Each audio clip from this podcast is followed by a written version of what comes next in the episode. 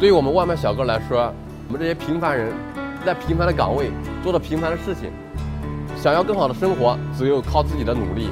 我会继续加油，在这个时代活得熠熠生辉。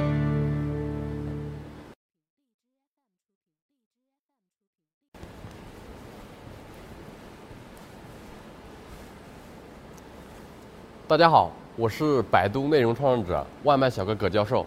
大家也看到我长得比较瘦，所以说呢，我就给自己起了一个比较形象的网名。我是来自深圳的一名普通骑手，今天呢，很荣幸站在这里能给全国的观众分享我的故事，讲述呢外卖小哥这个职业的酸甜苦辣。今天我要演讲的主题就是在平凡的日子里，我要发出一点光。首先呢，我是来自河南的农村，小的时候呢，我从来没有见过山和海，每每我从电视上看到山和海的时候呢。我的心里就特别的憧憬，直到二零一三年，十六岁的我独自坐上绿皮火车去往深圳。巧的是，在火车上我做了一个梦，梦见了自己穿梭在有山有海的大城市里，靠着自己的努力呢赚了点小钱，在这个城市也小有成就。可惜的是，绿皮火车上没有空调，在我的白日梦做的正香的时候，我被热醒了。我擦了擦脑门上的汗珠，看着火车窗外倒退的风景。斗志满满的向深圳冲去，在这个热闹的城市里，我一时间懵了，我一下子我不知道我该做些什么。就这样呢，我在深圳的街头游荡了大概有一个星期，终于找到了一份工作，是在电子厂打螺丝的。可是由于呢收入实在是低，所以呢我的第一份工作只做了短短半年，就匆匆的结束了。后面呢我就想着摆地摊卖水果赚钱。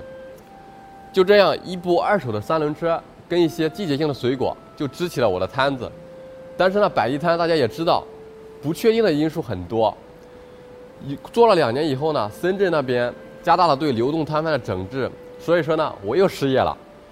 为了生活呢，我就做起了一名外卖小哥。在我刚做外卖的时候，我就后悔了，我不想做，因为呢，骑手这个行业，它不仅是一个体力活，而且是一个脑力活。当你钻进了老旧小区以后呢？十有八九就会走冤枉路，特别是那些老的小区，像蜘蛛网一样四通八达的，你根本就找不到位置。面对着顾客、商家、站长轮番的电话轰炸，我的心里简直要崩溃了。看着手机上我的订单一分一秒的减少，我的心里只有一个念头：快一点，再快一点。对于外卖小哥来说，大家吃饭的时候也正是我们忙碌的时候。一般我们送完午餐，大概已经是。下午的两三点了，这个时候我已经饿得前胸贴后背了，饥肠辘辘的。一般就是中饭、晚饭一起干了。忙碌过后，吃着十几块钱一份的猪脚饭，别提有多香了。刚开始的那段时间还是比较难熬的，我也想过放弃不做了。可是想想我的水果摊刚倒闭，又刚买了一辆两轮的电动车，不能浪费，所以说呢，我就咬牙坚持下来了。在经过一段时间的磨练以后呢，我就逐渐对这份工作得心应手起来。所以呢，就成为了大家口中最熟悉的陌生人。因为这个职业呢比较特殊，除了几个饭点呢我们比较忙碌以外呢，其他的时间我们还是比较宽裕的。平时呢闲的时候就和大家三五成群的聚在一块儿，吹吹牛皮，吐槽吐槽这家出餐慢，那家卡餐。有的时候呢也起哄，让跑的单多的同事买大瓶的肥宅快乐水喝。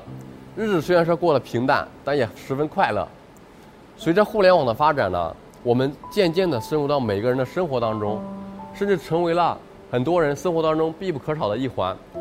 可能就是因为我们和大家的距离更近了，所以难免就产生了一些摩擦。我亲身感受过顾客的埋怨，也目睹过因为骑手催餐和商家的一些冲突，甚至被店员抡起板凳的干架，也看到过进不去的小区被保安为难。每次看到这些情景呢，我的心中总是伤心、气愤、意难平。可是除了这些情绪以外，我没有任何的办法来调节这些矛盾。后来呢，直到二零一九年的六月份，我在网络上看到有很多的人在分享自己的生活。当时我就想，假如说我把我们外卖小哥的生活也分享给大家，让大家更了解这个职业，大家会不会多一点包容，多一点理解呢？于是呢，我就拿起了手机。磕磕绊绊的开始记录了我的生活，在网络上的创作让我找到了我自己的价值，看到了更大的世界。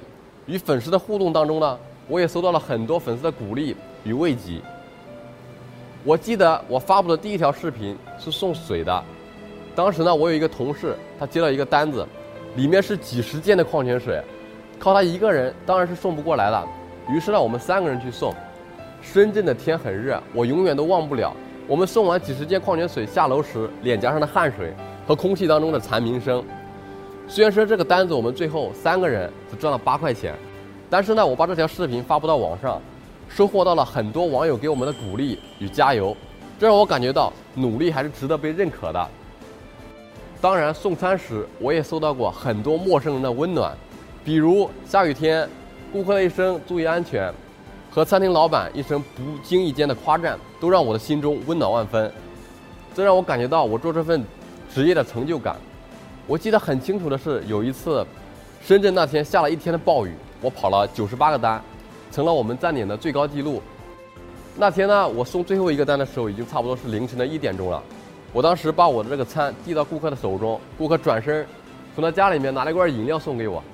回家的路上，我骑着电动车，喝了那罐饮料，我感觉我是这个世界上最幸福的人。忘记了是什么饮料，就记得很甜很甜。在刚过去的二零二零年，注定是不平凡的一年，对于我们外卖小哥来说，也是特殊的一年。年初。新冠疫情在武汉肆虐，城市按下了暂停键。人们获取生活物资的方式逐渐依赖于穿梭在大街小巷的骑手，外卖小哥就成了城市的摆渡人，尽其所能地维护着城市的正常运转。我们就像人体里面细小的毛细血管，延续了这个城市的生机。我每当在新闻上看到那些兢兢业业的同行们，我的心里就不由得赞佩起来。经过这场劫难以后呢，我就更加意识到。我所处的这个行业的重要性，虽然说我们都是平凡人，在平凡的岗位做了平凡的事情，但是我们踏踏实实的靠自己的双手工作劳动，在这个时代发出属于自己的微光。新时代是奋斗出来的，只有想要更好的生活，只有靠自己的努力，这样才能得到越来越多人的尊重与认可，才能获得更多有价值的机会。以后我会继续加油，在这个时代活得熠熠生辉。谢谢大家，我是外卖小哥葛教授，我的演讲完毕。